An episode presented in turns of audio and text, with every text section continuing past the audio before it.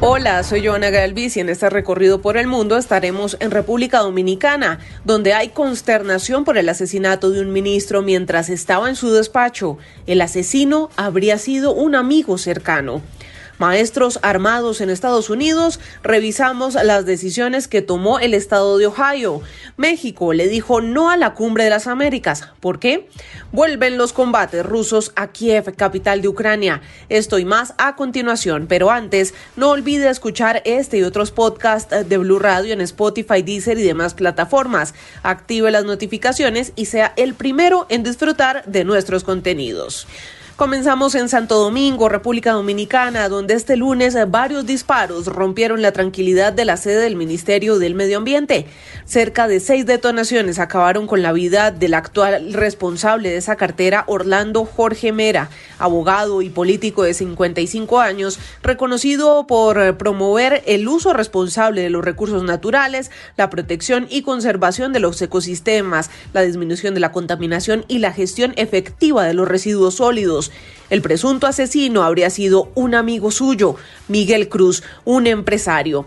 La información desde Santo Domingo con nuestra colega de la cadena aliada Noticias SIN, Jessica Soriano. Jessica. Saludos, gracias. Desde que se dio a conocer la muerte del ministro de Medio Ambiente dominicano Orlando Jorge Mera, pues esta institución fue militarizada tanto con policías y miembros de la Dirección Central de Investigaciones Criminales el ministro de Medio Ambiente perdió la vida al ser atacado en su despacho con un arma de fuego. Miguel Cruz, la persona identificada como la que disparó, era un amigo personal del fallecido ministro. El responsable se encuentra bajo custodia de la Policía Nacional y el Ministerio Público. Orlando Jorge Mera, de 55 años de edad, era hijo del expresidente Salvador Jorge Blanco y fue designado ministro de Medio Ambiente en agosto de 2020 por el presidente Luis Abinader. En nombre del gobierno y del presidente de la República, Luis Abinader, expresamos nuestras más profundas condolencias a la familia Mera Villegas. Fue también presidente de Indotel, es una institución dominicana de telecomunicaciones en el gobierno del expresidente Hipólito Mejía para el periodo 2000-2004. Es todo lo que tengo por el momento desde Santo Domingo, República Dominicana. Jessica Soriano, retorno con ustedes.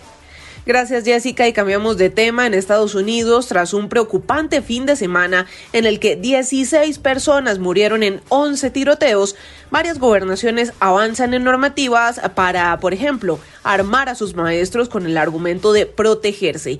Ohio ya avanzó en ese sentido. En Washington, Carlos Arturo Albino. El texto de la ley de la Cámara aprobada por el Congreso de Ohio, controlado por el Partido Republicano, es opcional, por lo que será cada centro educativo el que decida si se acoge a ella. Los usuarios de estas armas se someterán cada año a una comprobación de antecedentes. El gobernador de Ohio, el republicano Mike DeWine, adelantó que promulgará el proyecto de ley. Este paso de Ohio, estado que está ubicado en el oeste medio de Estados Unidos, ha sido por los últimos tiroteos que se han registrado en la Unión Americana. Este fin de semana realmente fue sangriento para Estados Unidos.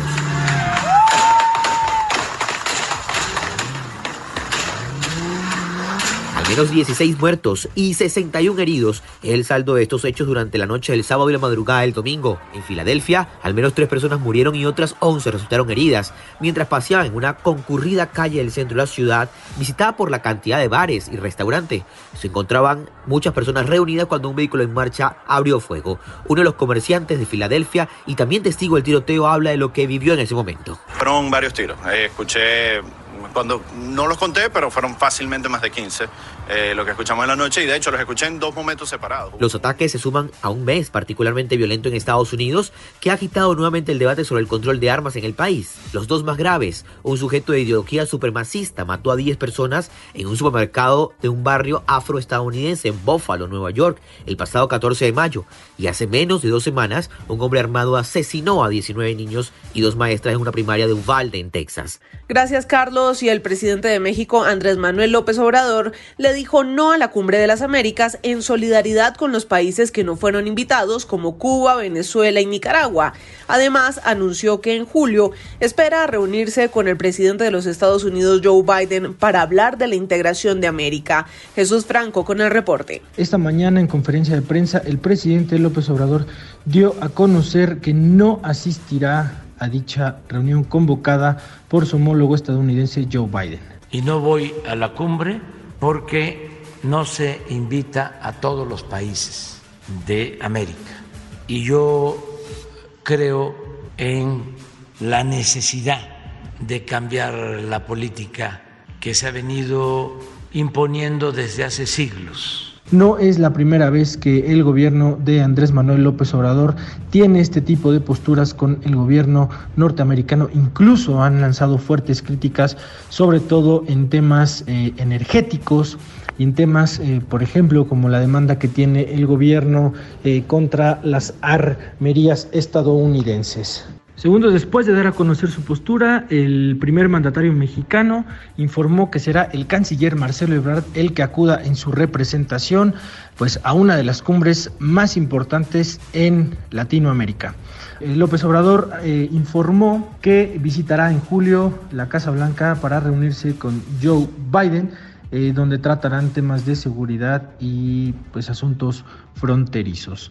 Este es un reporte para Blue Radio desde Ciudad de México, Jesús Franco. Muy bien, Jesús. Y cuando parecía que la guerra de Ucrania estaba circunscrita a la zona del Donbass, Rusia ha bombardeado en las últimas horas Kiev en un intento por golpear instalaciones militares ucranianas. Enrique Rodríguez. Hacía algo más de un mes que la capital de Ucrania, Kiev, no recibía ataques por parte del ejército ruso y esa circunstancia ha cambiado en las últimas 24 horas.